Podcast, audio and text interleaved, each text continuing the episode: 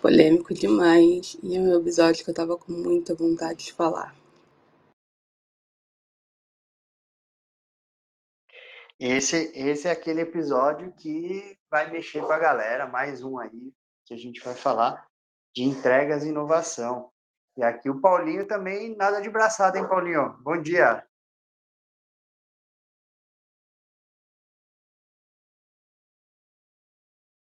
Paulinho, acho que você está com problema no áudio. Se você pudesse sair da sala e entrar novamente, o Clubhouse é que nem a Microsoft. Efeito Fusca. Vamos ver agora, Paulinho. E agora? Ah, agora foi, meu amigo. Bom dia. Então já vou mudar minha frase de abertura. Falar maior inovação no mundo da tecnologia é o liga e desliga. o entra e sai. Efeito Fusca.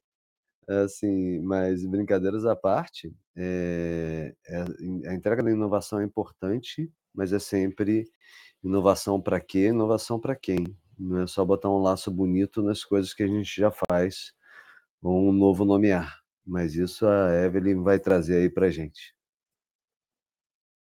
My God, Evelyn. Olha, o Paulinho já começou com tudo, hein? Começou. Vamos começar então, pessoal. Tô esperando a van. Vamos começar aí, daqui a pouquinho ela sobe também. Vamos lá. Sejam todos e todas bem-vindas e bem-vindos ao programa Jornada Ágil 731, seu encontro diário, matinal, ao vivo, online, gratuito, colaborativo, seguro e leve, multiplataformas com agilidade. Hoje é o episódio 673. Eu sou a Evelyn e vou fazer minha autodescrição. Aqui na foto estou de lado, com um fundo cinza, um sorriso tímido, acessórios dourados, tenho um cabelo longo, sou mulher cis e estou com uma blusa rosa. Passo para você, Gui. Bom dia, bom dia, Guilherme Santos, homem branco, cis, cabelo raspadinho, sorriso largo no rosto. Na foto eu estou usando uma blusa azul. No fundo da, da foto tem uma paisagem bonita, mas estou sempre de sorriso largo, sempre feliz de estar aqui com vocês todo dia com grandes oportunidades de aprendizado. Bora, Paulinho, bom dia! Bom dia, Gui. Bom dia, Evelyn. Vamos para a nossa audiodescrição.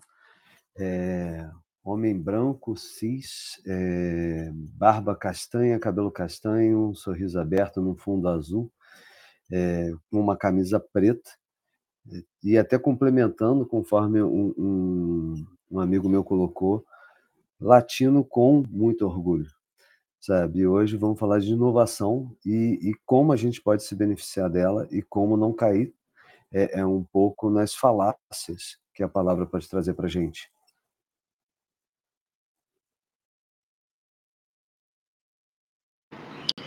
Perfeito. Gravamos e transmitimos esse encontro para as demais mídias e plataformas: Facebook, YouTube, LinkedIn, Twitter e outras mais.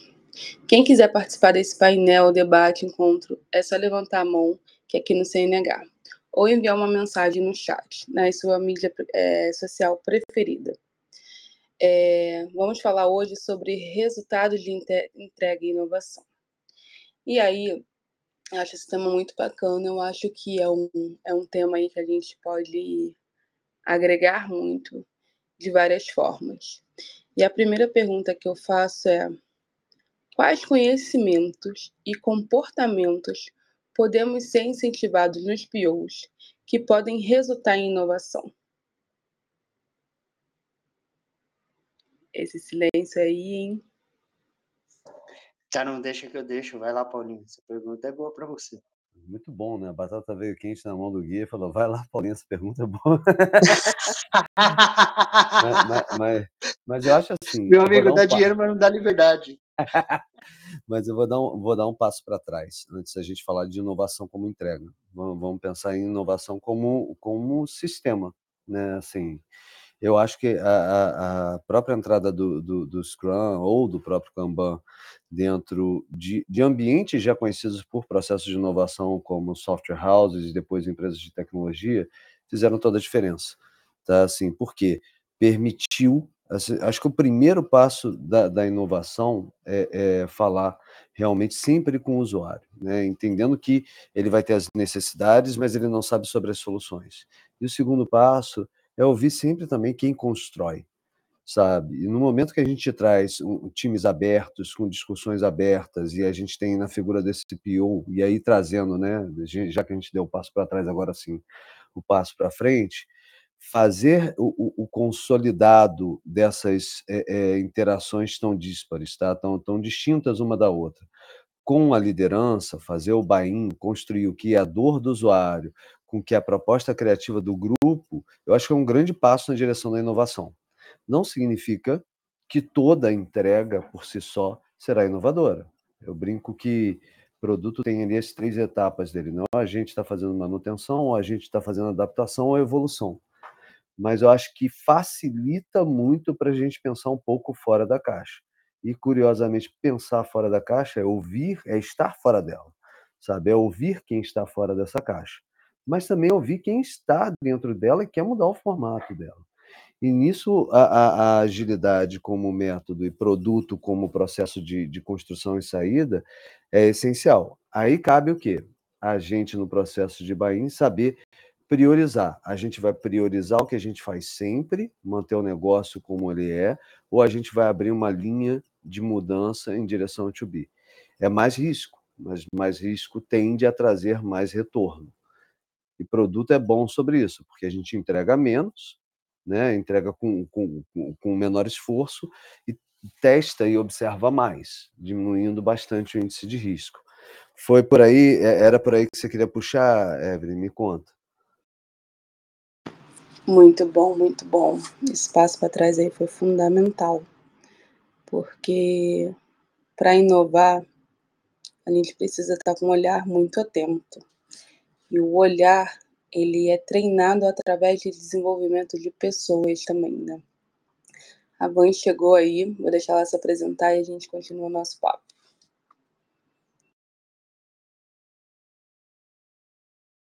Bom dia, pessoal, tudo bom? É, meu nome é Vanessa, eu vou me apresentar.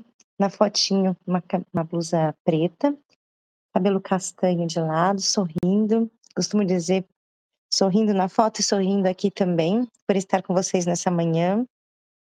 Eu estou na parte de fora da minha casa, numa varanda, é, mulher cis, branca, e muito feliz de estar aqui com vocês.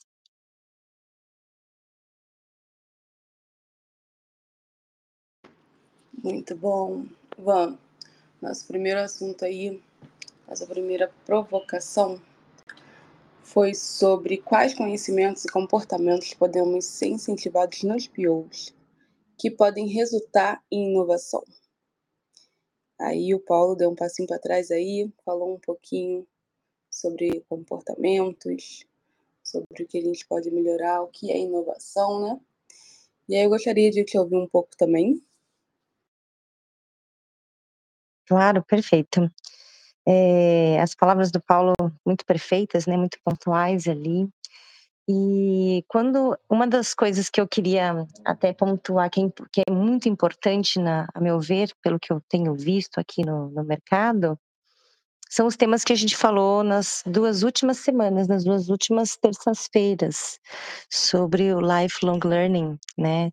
É, essa busca por conhecimento, essa busca é, e troca também por conhecimento, porque vai até um pouquinho né, no que o Paulo falou.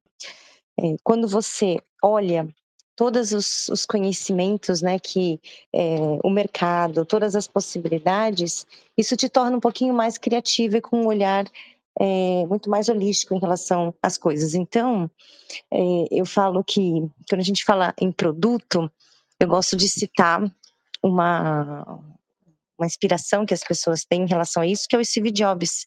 E ele tinha é, esse olhar para o todo, para o além.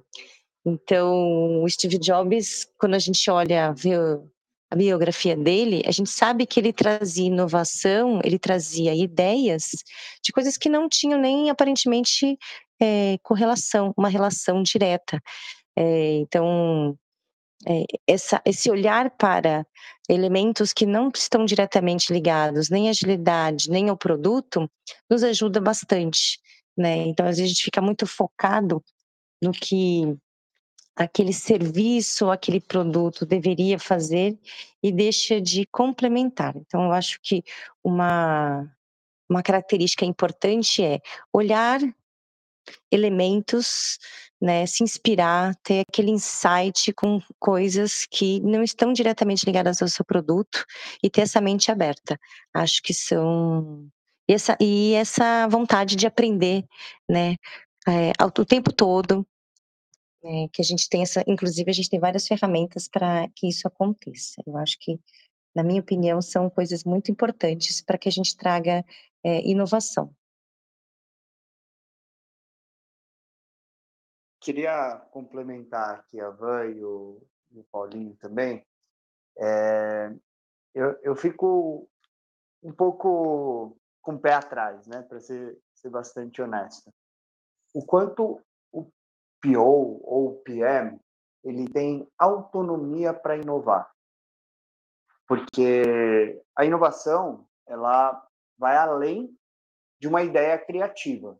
Você tem uma boa ideia, ela é criativa, ela, de certa forma, para de pé, você tem todos os argumentos, todos os entendimentos necessários para colocar aquele produto de pé, mas o quanto você tem autonomia para fazer com que esse produto, de fato, pare de pé do ponto de vista estratégico para a organização.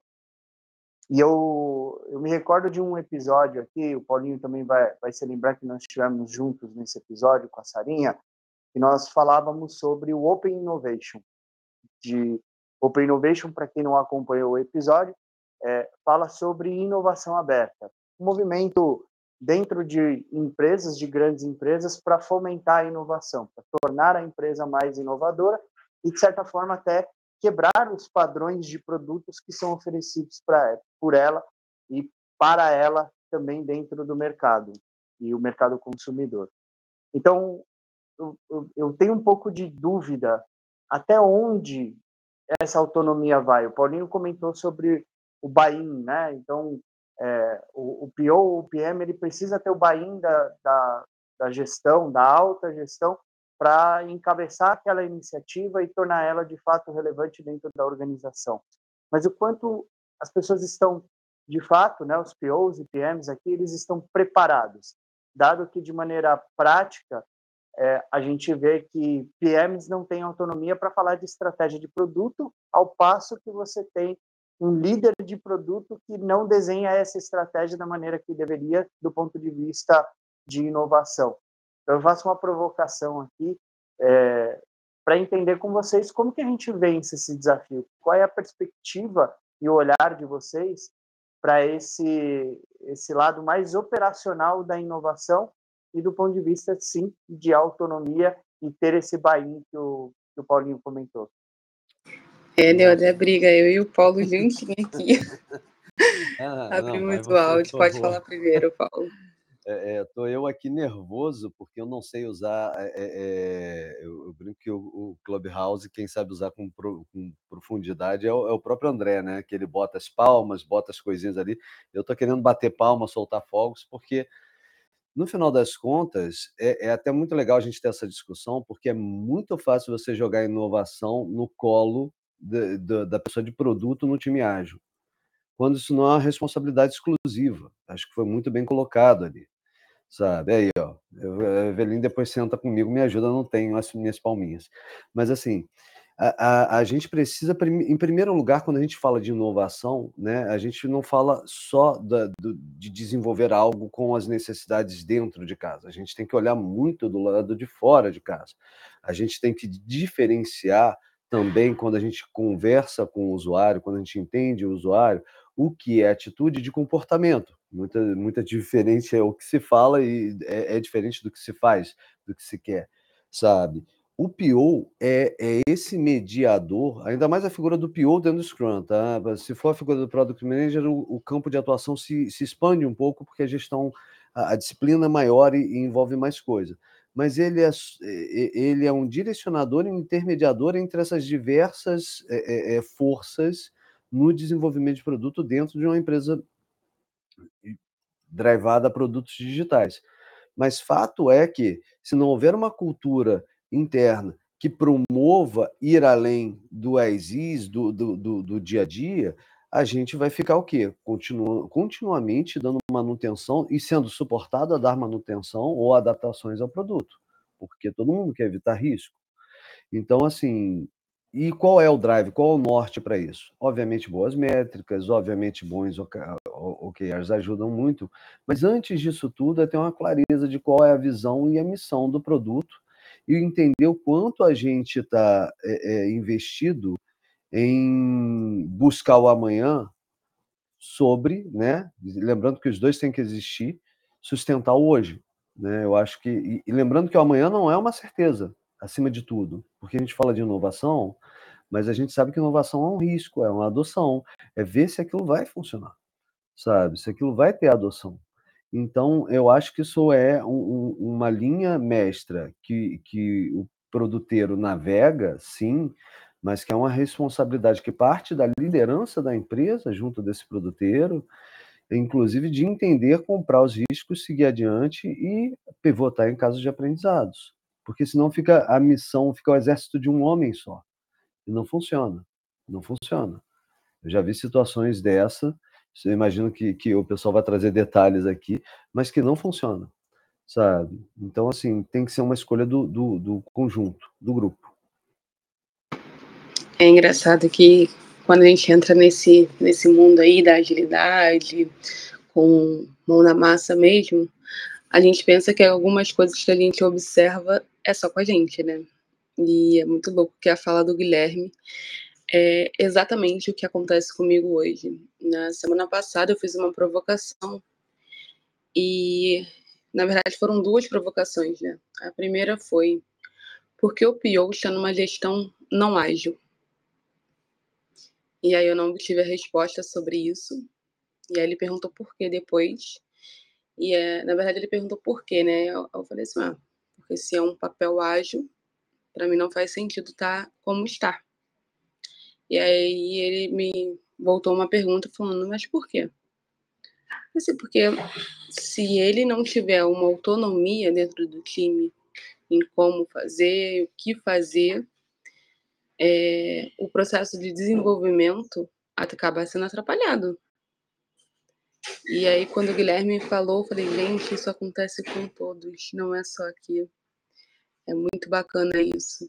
E depois dessa provocação, a gente montou aí uma ação dentro dos meus quatro times aí para desenvolvimento dos POs. Então, vamos fazer aí dinâmicas, apresentações, vamos desenvolver eles em termos, em todos os níveis técnicos possíveis, né, de história, de, de saber contar a história, de saber detalhar as histórias, de definição de pronto, para trazer mais detalhes aí para o time e a partir desse momento aí a gente conseguir desenvolver cada vez melhor e trazer essa inovação para dentro, né?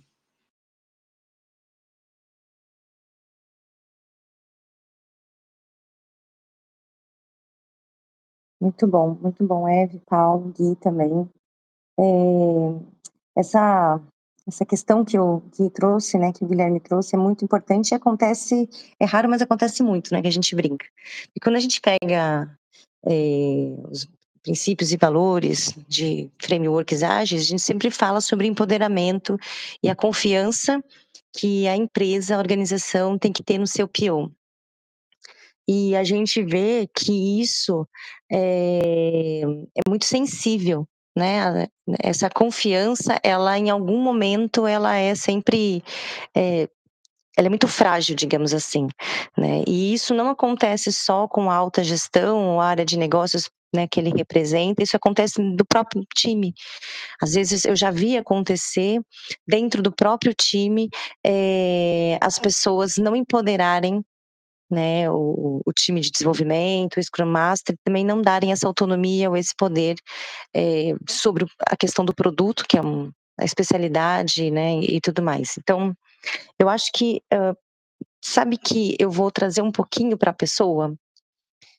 Eu não tenho certeza a gente sabe muito bem o, que o, a gente tem fala muito de Scrum Master, sobre os Scrums, a gente fala muito sobre o papel da liderança dentro do grupo, né, do, do time, e as, a parte do PO, ela e de desenvolvimento também a gente já sabe, tudo mais, mas a parte do PO ela, ela fica sempre muito repetitiva. Ah, é o dono do negócio. Ah, é o dono das histórias. Ah, ele, ele é, é, quem é, vai trazer é, ideias, vai olhar o todo e tudo mais. É, eu acho que primeiro, o primeiro passo que a gente fala de autonomia e empoderamento, quando a gente fala isso até na nossa ordem pessoal, é a gente saber qual é o nosso papel, qual é a nossa função e, e cobrar isso no nosso dia a dia. Né? Então, eu acho que conhecer o, os seus limites e conhecer qual é a tua responsabilidade na inovação dentro da empresa, o que você precisa de apoio, em que momento você é, resgata os acordos e os combinados, como você trabalha com colaboração com o time, como você se compromete a, a, priorizar a entrega de valor, aprender e ter conhecimentos sobre ferramentas que comprovem né, que depois você tenha métricas para acompanhar, isso também é importante. É, eu sei que já faz uns 20 anos que a gente tem o Manifesto Ágil, sei que pouco mais de uma década aqui no Brasil, a gente começou de fato a difundir isso, as grandes empresas começaram a incentivar, pelo menos assim, no banco onde eu comecei a trabalhar isso, faz pouco mais de uma década que veio forte, né? Começou a falar bem claro sobre esse tipo de coisa. Mas tudo bem, antes já tinha, em outros países muito mais forte, ok. Então, eu acho que, é, e já vi isso acontecer, o PO ele também tem que se empoderar, né? Ele também tem que buscar essa autonomia, é, ele tem que buscar a colaboração, ele tem que buscar ali uh, esse trabalho em conjunto, né? Para pleitear seu espaço. Eu acho que o, a liderança, ela já, liderança dentro do time, ela já tem um espaço definido e continua né, brigando por esse espaço, lutando por esse espaço, colocando o seu, o seu, a sua marca ali mas às vezes eu vejo o Pio num trabalho muito sozinho, muito solitário. E eu acho que ele precisa é, entender que é, ele não trabalha sozinho, que ele não é somente o representante do, é, da área de negócios, né, da, da, do produto, e que ele conhecer o seu momento, o seu lugar, pode ajudá-lo a pleitear o que precisa ser feito para que tenha inovação. Eu acho que isso também, eu vejo isso acontecer, acho que pode ajudar bastante é, no, na entrega de resultados, que é uma coisa muito importante, e também uh, para trazer inovação. Porque, assim, só para finalizar, às vezes eu vejo é, a mesma repetição né, de, de, de um discurso. Ah, agilidade é ela tem que ela tem que absorver toda e qualquer mudança, ela é dinâmica. E esses questionamentos, é, que não é bem assim, não são distorções, é, não ajuda, né, no, no, todo. Ele tem que é, entender, assim como os outros papéis, os outros perfis, uh, como a agilidade funciona e como ele pode se, se beneficiar disso. Nossa, bom, muito bem colocado, assim, é, tem alguns pontos até, eu vou ter que partir daqui a pouquinho, é, mas a gente fala do trânsito, é, que eu acho que vale a pena até complementar, só falar, poxa, tá, tão, tão completa, tão difícil de complementar, mas eu acho que, aproveitando o lugar de fala aqui da, da pessoa de produto, é realmente uma posição, por várias vezes, muito solitária, né, pela, por alguns aspectos aspecto número um, pela amplitude do trabalho, né? Então a gente tem uma amplitude muito grande, a gente tem que estar tá, uh, indo do nível estratégico até o nível operacional, as responsabilidades se envolvem nesses três níveis com, com cargas distintas, então vamos dizer, o job description ele é bem amplo, sabe? É, mas especialmente essa, essa solidão ela se aplica quando ele se torna um único responsável né, dentro do tema do da, dentro do tema de hoje pela entrega de inovação e pelo resultado. E, e eu acredito que, na verdade, tem que ser um, um, coletivo. Às vezes, a gente acaba o que é mais, é, é, mais denso, é mais fácil você ceder ao outro. Não, e, e na falta de alguém para assumir é, essa responsabilidade de forma coletiva, o PO acaba absorvendo sabe, isso de forma individualizada, tanto os impactos de tentar descobrir o que fazer, para que fazer, quanto os resultados, né? Quanto e quando esses resultados vão ser impactados, positivos ou negativos. E aí vai depender muito da organização como ela reage a esse tipo de coisa. Tanto que hoje a gente fala muito de Bain, mas o Bain não é sobre uma tarefa, o Bain é, deveria ser sobre uma abordagem global da empresa, sabe? É, o fato é que esse, a, a inovação é uma responsabilidade, como eu enxergo, coletiva, uma execução de um grupo, sabe? E talvez um reporte de alguns indivíduos. Quando a gente começa a trocar essas ordens da responsabilidade ser do indivíduo e o reporte de um grupo, aí a coisa já fica um pouco mais sobre tentar encapsular as coisas do dia a dia como inovação. Na verdade, assim, se você trabalha com tecnologia, acho que a inovação não é uma escolha. A inovação deveria ser um modus operandi para se manter no mercado. Então, o que a gente deveria ter é uma escolha de quanto a gente vai gastar, sabe, da, do, dos recursos da empresa para buscar essa inovação. Agora, só para encerrar um ponto, todo mundo acha que, aqui, eu, eu falo muito lá para os grupos de produto que eu, que eu mentoro, que apesar de no desenho estar tá muito bonito que produto é uma área de interseção entre design, tecnologia e negócio, esses três círculos eles tendem a se afastar naturalmente, eles se empurram um do outro. E o nosso papel é trazer esses três para promover a criação de valor, que somente quando os três estão juntos é possível. Então a gente traz, a gente é responsável por drivear, mas é, é, é, ao botar todo mundo na mesma mesa é que a gente pode criar um ambiente para inovação. Esse é, um, para mim, um mindset que, que a pessoa de produto tem que ter. Saber que inovação é uma obrigação, saber que inovação é um trabalho coletivo, e saber que o nosso papel é intermediar essas relações para entregar. Queria saber a opinião de vocês.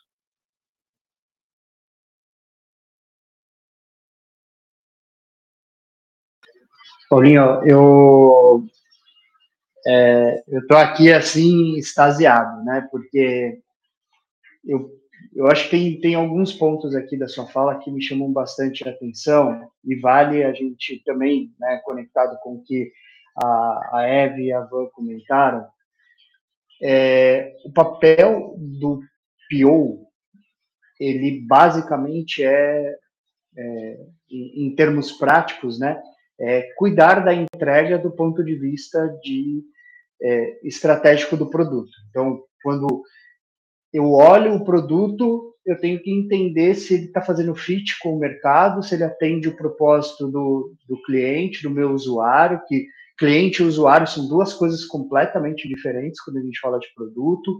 Então, quando a gente começa a navegar é, entre esse job description de, do papel do PO para um olhar de inovação, o PO, de fato, ele começa a se sentir muito mais é, atarefado com a estratégia da entrega. Então, como que eu entrego e como que eu faço o acompanhamento dessa estratégia de entrega para gerar o valor que é, é, é, esperado em relação àquele produto ou aquele é, é, ou aquele negócio, né? Então, qual é a alavanca de negócio que eu quero é, atacar quando eu mexo com esse produto.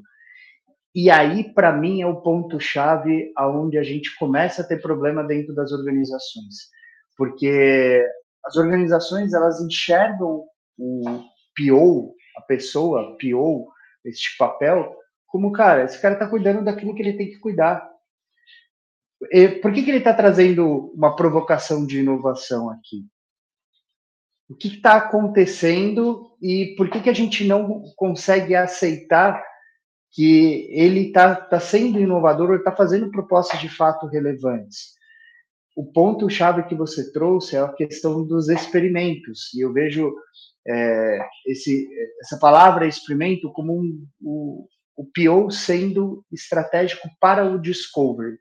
E aqui, é, Eve, se você me permite fazer uma sugestão para vocês, enquanto desenvolvimento e capacitação desse time que você comentou que vocês estão fazendo, o que o PO precisa é aprender a fazer discovery, é aprender a fazer descoberta. A gente tem pouquíssimos, pouquíssimos POs que sabem fazer de fato discovery, que conhecem de fato o processo de discovery, porque ele está muito mais é, enraizado e aí isso e aí a, não é meia culpa, mas é culpa total do Scrum que quando a gente olha o papel do Scrum nas suas primeiras versões, né, o papel do PO, desculpa, no Scrum nas suas primeiras versões, ele tem um legado que ele deixou. Quando você olha o Scrum 2020, é, esse papel mudou, ele teve uma evolução, mas existe algo que que não foi assumido de maneira clara por todos. Então a minha provocação aqui para vocês e a pergunta é o PO que sabe fazer um discovery, ele é mais inovador? Muito bom, muito bom. Eu vou fazer nosso reset de sala nesse momento e depois eu dou a palavra para o Leopoldo também, tá bom? Estamos no programa a Jornada Ágil 731, seu encontro matinal com agilidade. Hoje é dia 13 de 12 de 2022. Estamos no episódio 700, 673, com o tema é, resulta, gestão de, perdão, entrega de resultados e inovação. É, na primeira parte do programa, nós falamos de quais conhecimentos e comportamentos que podemos ser incentivados nos POs e que podem resultar em inovação. E aí eu trago aí a provocação que será que a inovação sempre resulta nos melhores resultados? Leopoldo pode fazer sua descrição. Bom dia, Leopoldo Guzmán, Moreno Claro, olhos castanhos, 1,76m, de terno, sem gravata. Eu vou, vou começar respondendo sua pergunta, tá? É um caso real. Eu conheço uma empresa que melhorou o produto dela muito, mas muito demais e quebrou. Porque o mercado não acompanhou a mudança, né? A melhoria gerou um custo maior e, e o mercado não, não absorveu. Então, é, é, eu penso o seguinte, que, é, é aliás, tá, tá, acho que no livro do Falcone, eu não tenho certeza, ele fala que um dos princípios que norteia o crescimento do ser humano é que a insatisfação é o estado natural do ser humano. O ser humano fica satisfeito em situações momentâneas, retornando sempre ao seu estado natural, que é a insatisfação. Você compra um carro, você dorme dentro dele, você né, preocupa com ele o tempo todo. Na semana seguinte, você já deixa ele na, na rua, depois você não está nem e quer comprar um melhor. Né? Então, isso é da natureza do ser humano. A evolução, a melhoria, é uma consequência natural de quem está fazendo alguma coisa. A gente fala em sistema de gestão que um dos, dos motivos de você, né, de, de você ter, ter que ter um sistema, é que você só evolui a partir de um ponto de partida. E se você não documenta o que você faz, você não tem como criticar aquilo e melhorar. Né? A melhoria de um não passa para o outro, porque está todo mundo fazendo diferente. E aí a gente cai no risco de perder o padrão, que é o que satisfaz o cliente. Eu penso o seguinte, que tem que ter bom senso. Uma das respostas para a sua pergunta é o que, que falta para o pior? Você tem que ter bom senso. Tem hora para melhorar e tem hora para não melhorar. A linha de produção, ela não tem que melhorar, ela tem que executar porque o cliente tem uma expectativa e quer aquele padrão.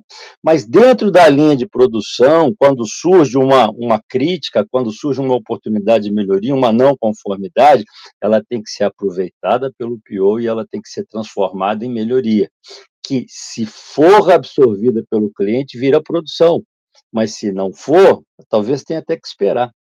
Né? Então, eu acho que é, é, na, é, da natureza, a gente não provoca, apesar de hoje já termos uma norma, a ISO 56002, que trata de inovação, então nós estamos provocando essa inovação, mas ela, ela, ela é natural, né? É, é, é antigamente, né, para criar, acho que a, na, a lâmpada, né, caiu uma maçã na cabeça do sujeito e ele inventou a lâmpada. Hoje, é, é, a gente não espera a maçã cair. Hoje você desenvolve um produto e já tem uma equipe responsável por melhorar esse produto. Então, nós temos as duas situações, mas eu tenho a hora de fazer o que tem que ser feito e tenho a hora de buscar melhorias. E o bom senso é que faz a coisa dar certo. Essa empresa que eu falei quebrou, e era uma grande empresa em Belo Horizonte. Obrigado. Perfeito, Leopoldo. É, a gente chama de ambidestria organizacional, né? Você tem que manter muito bem feito aquilo que é a, o core do negócio, né? Um banco ele tem que manter muito bem feito. É, não, não dá para inovar na conta corrente e o negócio quebrar. Né? Então tem coisas que a gente precisa manter muito bem feito, muito bem é, executado e trazer inovação é, de outras formas em outras partes do, do, do core da empresa, né? De outras que não seja o core da empresa. E eu recentemente fui em alguns eventos, né, e eles falam disso, então, na, dentro da seleção dos projetos, é, dentro do, do, portfólio, dentro das metas, né, isso tem que estar tá muito claro.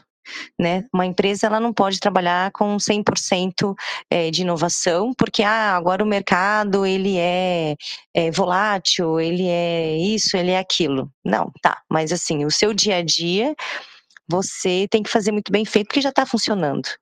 Da mesma forma como você, se você trabalhar somente naquilo que você, só tiver projetos naquilo que você já é a sua linha de produção normal, você deixa de atender algumas necessidades do mercado.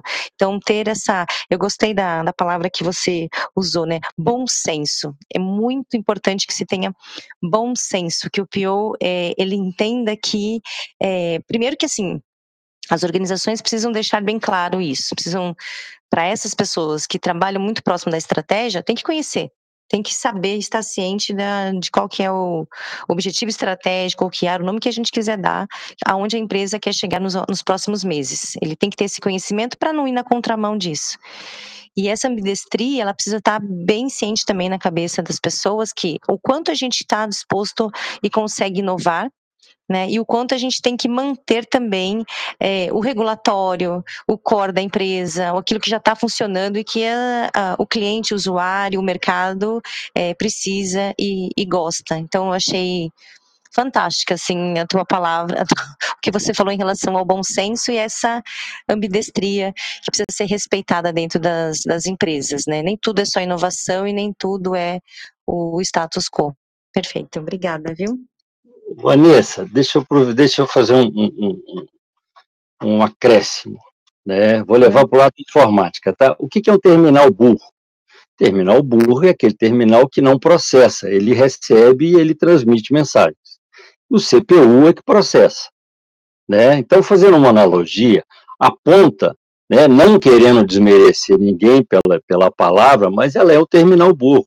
Ela tem que executar aquilo que, que foi mandado. A ponta trata todo mundo, ela trata a maioria.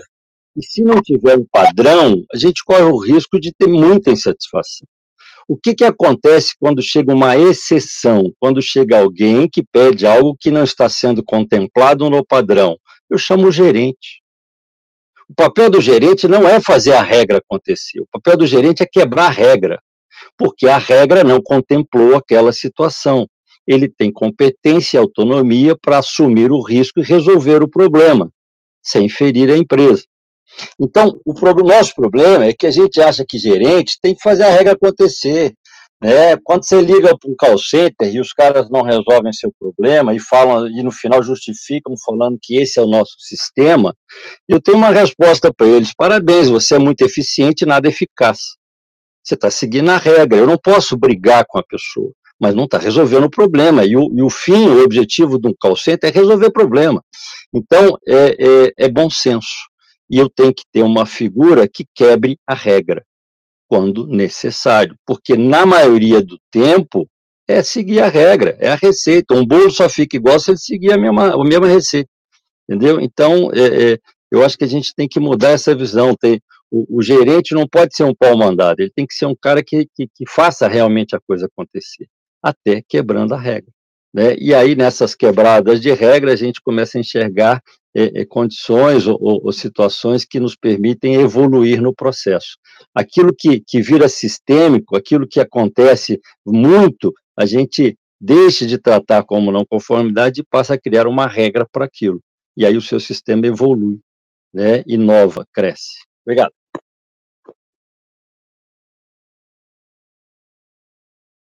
Eu não sei fazer palminha aqui, senão eu ia fazer palminha também. Então, com esse momento que o Paulo. Perfeito.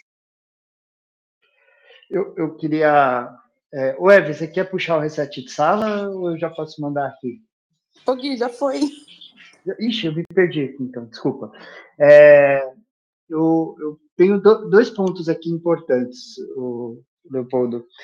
É, o primeiro ponto, vamos pensar juntos aqui. O que você trouxe é o cenário é, que ele, ele me trouxe muito um cenário de gestão da operação do produto, que esse não é o papel do PO.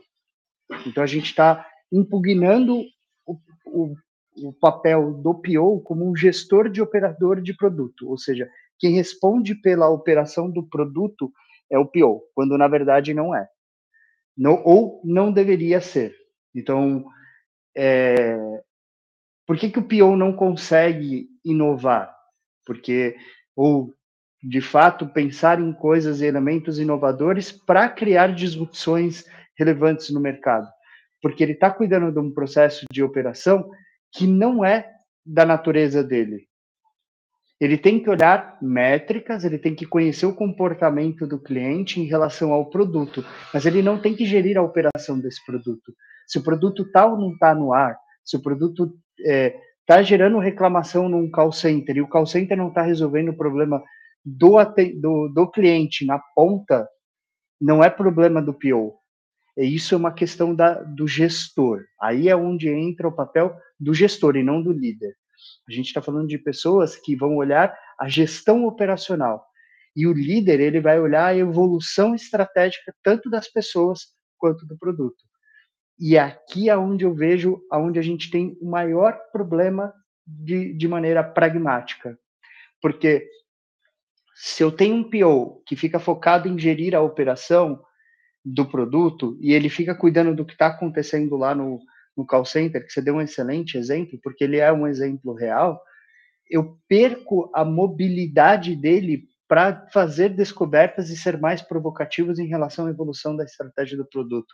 E aí eu tiro dele, sem, é, é, sem pudor nenhum, a capacidade de inovar, de fazer diferente, de olhar para a estratégia do produto, pensar num backlog relevante e fazer discoveries de fato que permitam com que ele faça provocações para a direção, para a média e alta direção é aonde a gente começa a se perder nessa linha do tempo. Então, é, se a gente, usando né, os exemplos que vocês trouxeram, e se a gente for pensar que é, que problema que a gente quer resolver do PO em relação à entrega e inovação, é, para mim, ele, ele fica mais claro quando a gente leva ele exatamente para essa conversa de ok, quem é responsável pela gestão da operação desse produto? Cadê o gestor do produto? Que não é o PO. Faz sentido, gente? Oi, gente. Voltei aqui eu acho que faz muito sentido. Assim, é, o, o, produto como um todo tem um irmão é, é, que por várias vezes as pessoas esquecem, né? do meu ponto de vista, tá? Não do ponto de vista do, do, do, agilismo, mas sim em termos de manutenção, que é a própria área de operações, por exemplo, que é um dos responsáveis sobre essa fluidez aí de um, de um produto já entregue no ar. E todos os seus né, parentes subsequentes, né, é, departamentos que são responsáveis por, por operações. Mas eu acho que o ponto que eu cheguei aqui e, e, e ouvi a frase do Gui que, que mexeu muito comigo é, é a, abre aspas, versatilidade, fecha aspas, do papel do PO é, dentro das organizações. O, o, o, produteiro, eu não vou chamar tanto de PO, porque a gente cai muito sobre o Scrum e a gente tem diversos formatos, mas a pessoa de gestão de produto acaba virando, um, lá na expressão em inglês, né, o jack of all trades, né, o pau para toda a obra. e que você encaixa numa necessidade da, da, da empresa. Eu acho que assim deveria haver certos limites do que é esperado é, nessa área de produto para que haja um pouco mais de foco, porque senão é só uma questão simples de esforço e tempo, né? Muito, muitos focos, mesmo tempo, o mesmo esforço, você vai ter pouca, pouca evolução nas frentes. É, mas foi muito bem colocado, Gui. É, foi maravilhoso. E tem uma piada que a gente faz, né? Eu faço com, com o pessoal que é se você perguntar para seis POs qual é a definição de produto, quantas respostas você geralmente recebe? Ah, entre sete e oito. E, é, eu gostei, Guilherme, você está coberto de razão. Né? PO e gestor são pessoas diferentes. Eu acho que o gestor é o cara que apaga incêndio, o cara que resolve o problema na hora, entendeu? E o PO é o cara, né, pela definição, responsável por liderar o processo de desenvolvimento do produto. É, e aí, quando eu falo de desenvolvimento, eu penso em duas fases, o antes e o depois. Antes, quando você pega uma necessidade do cliente, transforma ela em produto. Né? E depois, quando o produto já existe, você provoca uma melhoria nesse produto.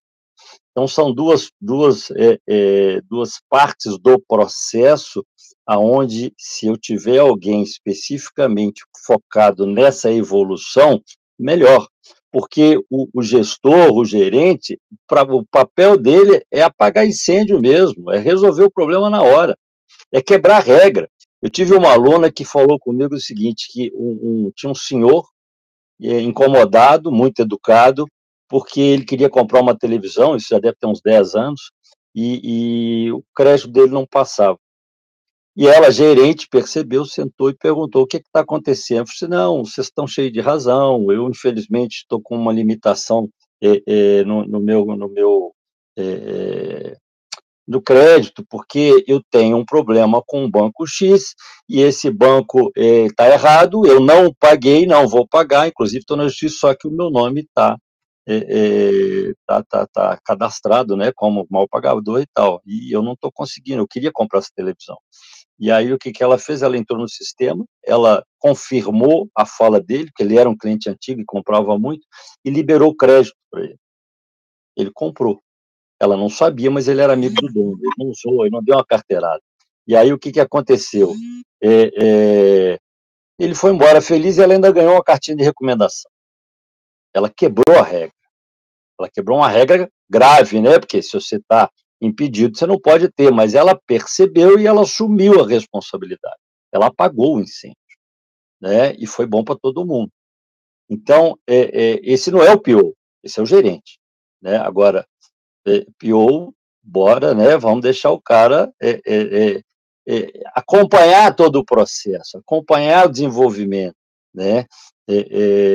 fazer o que o comandante Rolim falava, né?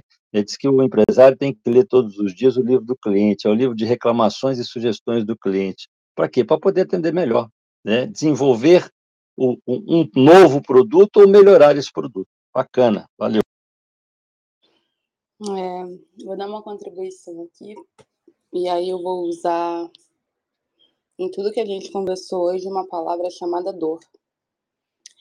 É, eu acredito que em todos os ambientes aqui que a gente fez uma colocação, seja ele real ou não, a dor de todos era as pessoas saberem diferenciar os seus papéis e as suas responsabilidades dentro do ambiente corporativo. E acredito muito que enquanto as pessoas não se alinharem a isso e saber se colocar, isso é minha função, isso não é, é essa troca vai existir. Então, essa distorção de responsabilidade vai existir. E aí a pergunta que fica é: Ah, Evelyn, você está falando então que o PO não pode fazer isso porque ele tem que fazer só o papel dele? Em nenhum lugar nós fazemos somente um papel, ou somos somente. É, fazemos somente uma função. Óbvio que a gente pode apoiar, colaborar, acolher, mas é importantíssimo em todos os nossos ambientes corporativos a gente saber exatamente qual é o nosso papel. Porque a gente só vai conseguir crescer e amadurecer dentro do nosso papel se a gente tiver essa ciência. E o que muito acontece nas empresas hoje é distorção sobre isso, principalmente entre gestão e PO, e, e, e isso acaba inflamando mais do que ajudando, né?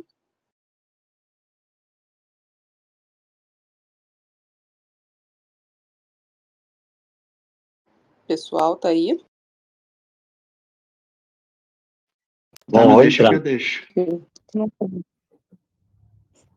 Ela tem total, tem total razão. Então, assim, é, é você saber. Na verdade, assim, você tem que saber é, o teu papel, o que é esperado dentro da organização em relação ao seu papel, porque a gente sabe que as organizações, elas. É, a gente já sabe que precisa adaptar algumas coisas, né? Então, qual é, é qual é o teu, a tua colocação dentro da, da empresa, a cultura da empresa, e eu falo até da gente trazer ali o, a disciplina, a área de conhecimento de gestão de stakeholders, né? Então, assim, para você se. Eu falo muito de colaboração, de tudo mais. Então, assim, seu, conhecer seus pares do time, é, conhecer a cultura da empresa e conhecer é, quem são os seus stakeholders ali. Trabalhar em conjunto com, com todos eles. Porque o que eu falo, o que eu falei anteriormente é muitas vezes da solidão. Então, assim, se deu certo, ah, puxa, visionário.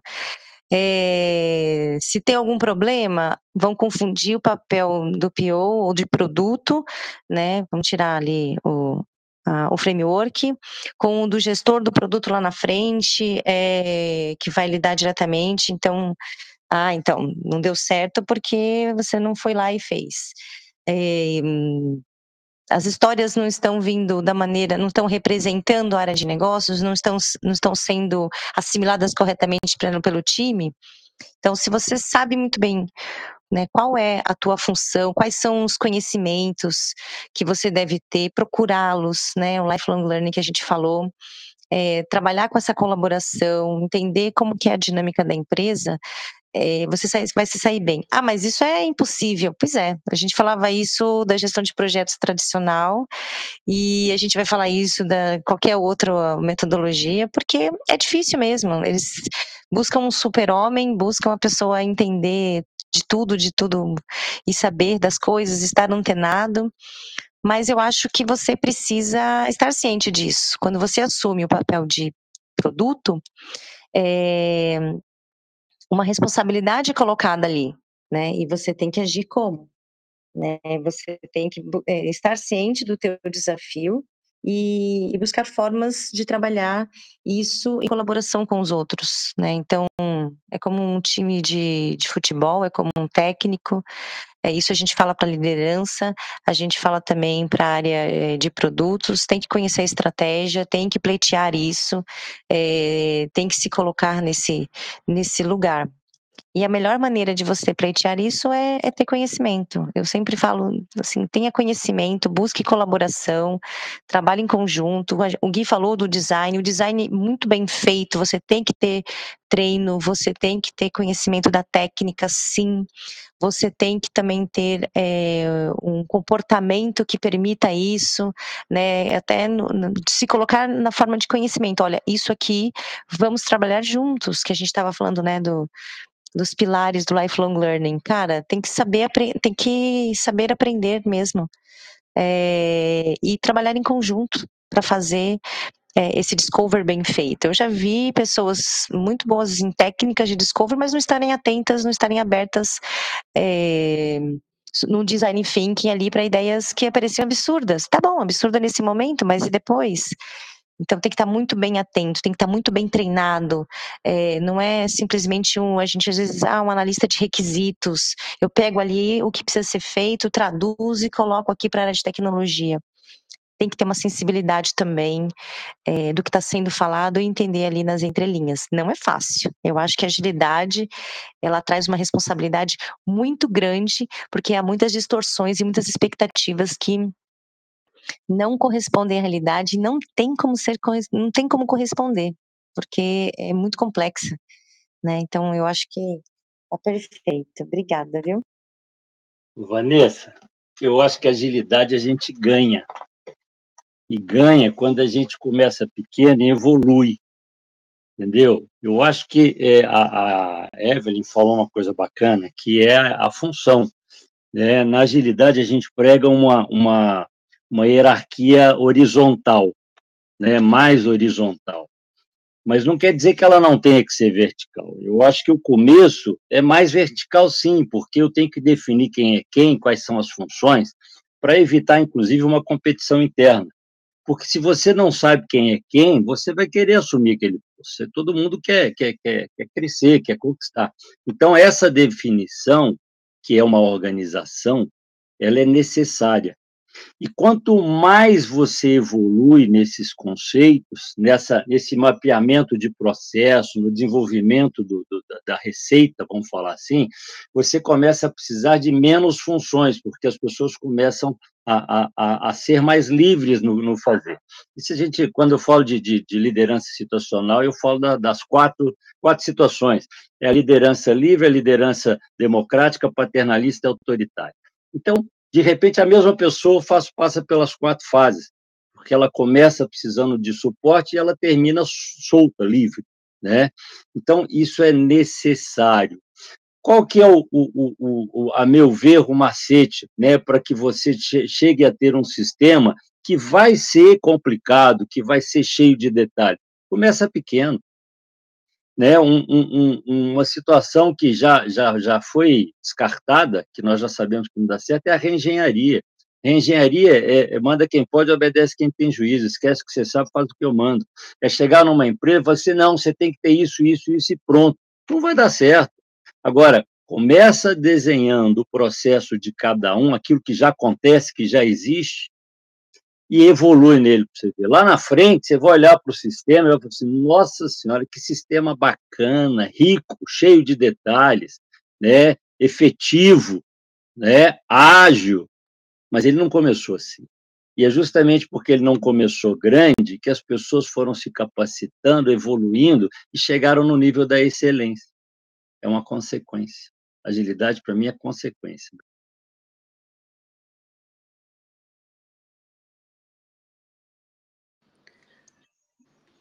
Leopoldo, é, é perfeito que a agilidade ela é consequência e vem da evolução de diversos comportamentos dentro da organização que moldam a sua cultura. Então, o processo da evolução cultural para que a empresa de fato se torne mais ágil como consequência, ela é extremamente importante.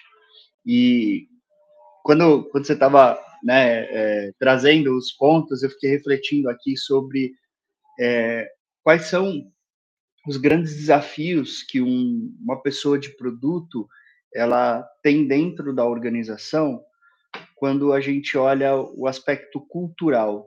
A gente olha produto muitas vezes dentro de algumas organizações como um serviço, porque a gente está mantendo aquele aquele produto, a gente não está evoluindo aquele produto.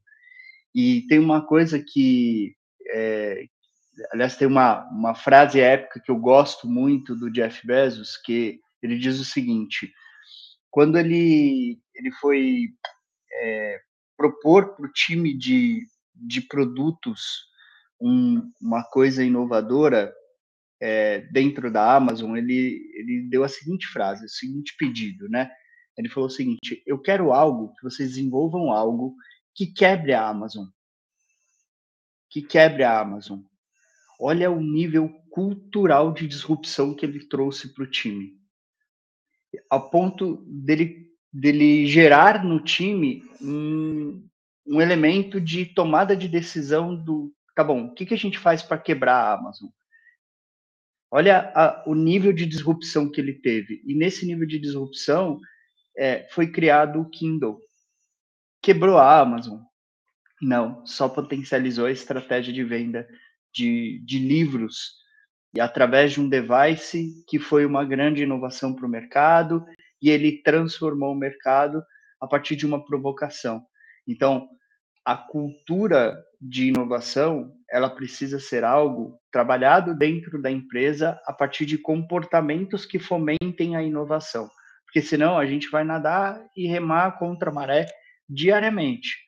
Ah, eu quero fazer um discovery. Não, mas você tem que fazer outra coisa. Não, mas aí o time, você não está olhando o time, você não está cuidando do time. Não, mas eu queria fazer. Não, não pode, porque. Então, enquanto. Desculpa. Desculpa, engasguei.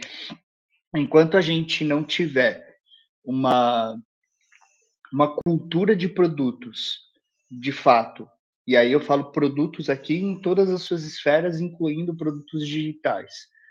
É, dentro das organizações sendo fomentadas de alguma maneira, a gente fica estagnado e a gente não consegue questionar o status quo. É muito comum muitas empresas é, procurarem a gente, né, aqui tanto o universo ágil quanto me procurarem muitas vezes para fazer mentoria ou para fazer consultoria, que a gente é, pergunta, né, faz a primeira pergunta, tá, como que você desenvolve uma estratégia de produto hoje? Não, eu tenho um PO que ele olha lá no backlog todos os pontos que tem. Aí a segunda pergunta é, com base em quê? E o fomento da cultura de produtos, ela precisa vir embasada em dados. Então, se a gente não tiver também uma estratégia de gestão de dados ou uma cultura de dados associada a uma estratégia de produto, a gente não consegue alavancar a inovação do ponto de vista operacional. Então, é, você falando foi me remetendo exatamente às dificuldades que a gente vê hoje dentro do mercado e um pouco dessas barreiras aqui que a gente tem entre a entrega, a inovação e o papel da pessoa de produto nesse meio do caminho. E tentando orquestrar ali com vários pratinhos, equilibrando, mas é, em um determinado momento algum pratinho vai cair, ou seja ele de pessoas desmotivadas porque não estão encontrando seu propósito dentro da empresa, seja por um outro caminho que não estão desenvolvendo novas competências porque a empresa está estagnada e está no mesmo lugar. E a exemplo da empresa de Minas Gerais que você comentou, tendem ou existem né, várias tendências a quebrar, a não se sustentar no mercado, porque ela se manteve da maneira que ela fazia, e aí a gente conhece né, toda a história Blockbuster, Kodak, etc. Não vou por esse caminho, mas é o quanto empresas quebram por falta de disrupção, por falta de inovação, por falta de criar uma cultura de produtos e uma cultura de dados. Eu acho que passa por todos esses elementos também. Guilherme, quando você fala de cultura, eu, eu, eu não tenho como fugir do líder e do chefe. Eu acho que a cultura que você está colocando aí, que é necessária, é a do líder. Entendeu? Mas eu gosto de separar as coisas. É, é, quando a empresa começa, o dono faz tudo sozinho. O sistema está na cabeça dele, ele é informal, mas existe um padrão, por isso ele consegue manter o produto dentro do padrão que satisfaz e que conquista. Quando ela cresce, ele tem que dividir isso com todo mundo. E aí não dá para ser mais só na cabeça, tem que botar no papel. E ele evolui. Nessa hora, ele deixa de ser o dono do negócio para a alta direção ser a dona do negócio. São as pessoas que vão nortear a organização. Então, essa decisão do rumo que a empresa vai seguir agora passa a ser da alta direção que tem que ter essa visão de líder, porque ela tem que buscar informação é na, na empresa, é na base, é nas pessoas que estão fazendo. Então, se isso acontece, nós evoluímos, nós conseguimos é, é, é, evoluir em conjunto. Né? Eu, eu costumo brincar que no meu negócio, você vai fazer o que eu mando é o que eu quero. Por quê? Porque o negócio é meu, o risco é do dono, o risco é da alta direção, o risco é de quem está lá em cima. Só que tem um detalhe: se você tiver uma ideia melhor que a minha, me venda a sua ideia. Porque eu vou comprar a sua ideia se ela for boa, e se ela não for, eu vou te provocar para você melhorar, porque às vezes você não me convence porque está faltando alguma coisa ainda. Ou às vezes você me vende pela metade e eu entro com o recurso que eu tenho que é diferente e faço ela ficar melhor ainda. Então, não é manda quem pode, obedece quem tem juízo. Né? Aquele ditado que fala que não me traga problemas, me traga soluções, ele só tem um erro, porque ele tinha que continuar assim. Mas quando você não tiver a solução, me traga o problema, porque alguém tem que resolver. E quando você entende que tem que ter solução, que a coisa tem que evoluir, você permite ao outro participar. E é num ambiente de liderança né? aonde você valoriza o cara que dá sugestão, aonde você dá, dá prêmios para quem promove o crescimento, aonde você não rouba dele a ideia, né? Porque chefe é bom nisso, né? Tudo é do chefe, ninguém faz nada. Então, é, é esse, esse, isso que você falou aí para mim, quando você fala de cultura, eu, eu acho que a gente tem que ter, acima de tudo, um ambiente de liderança, entendeu? Favorecer a integração, a interação entre as pessoas. A visão é sistêmica, né? porque aí as coisas fluem, porque todo mundo quer fazer o melhor.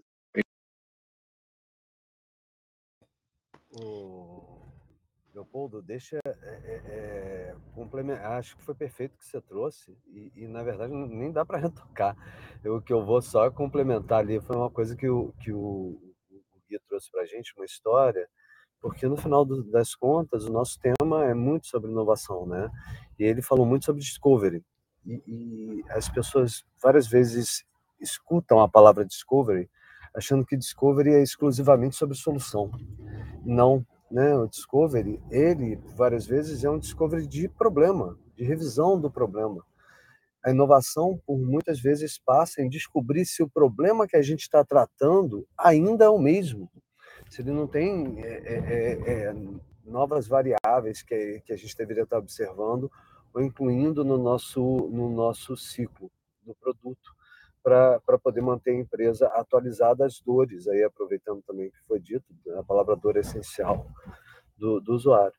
Aí sim que a gente eh, recorre constantemente a entender o problema, que a gente vai pensando no discovery da solução, para ver se ela é viável, se ela fita com, com as necessidades do usuário, assim como se a, a gente consegue gerir e, e, e gerá-la e geri-la, né?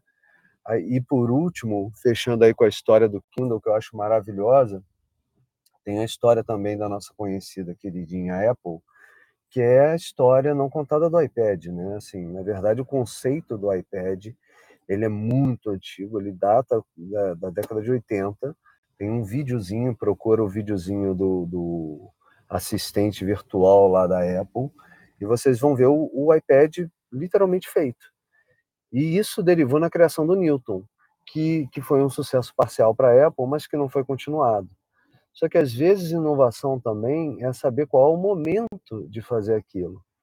E eles, e eles voltam para o tema, ainda com um tema muito vivo, quando Jobs volta para a Apple, com a questão do iPod, né? e do iPod evolui para o iPhone, e o iPhone evolui para o iTunes, quase uma validação em escalas daquele conceito que ainda era vivo, ainda era uma dor, mas nunca tinha conseguido ver. Então, às vezes, é sobre fazer, né? Agilidade é aquilo, como falou bem o Leopoldo, que se conquista.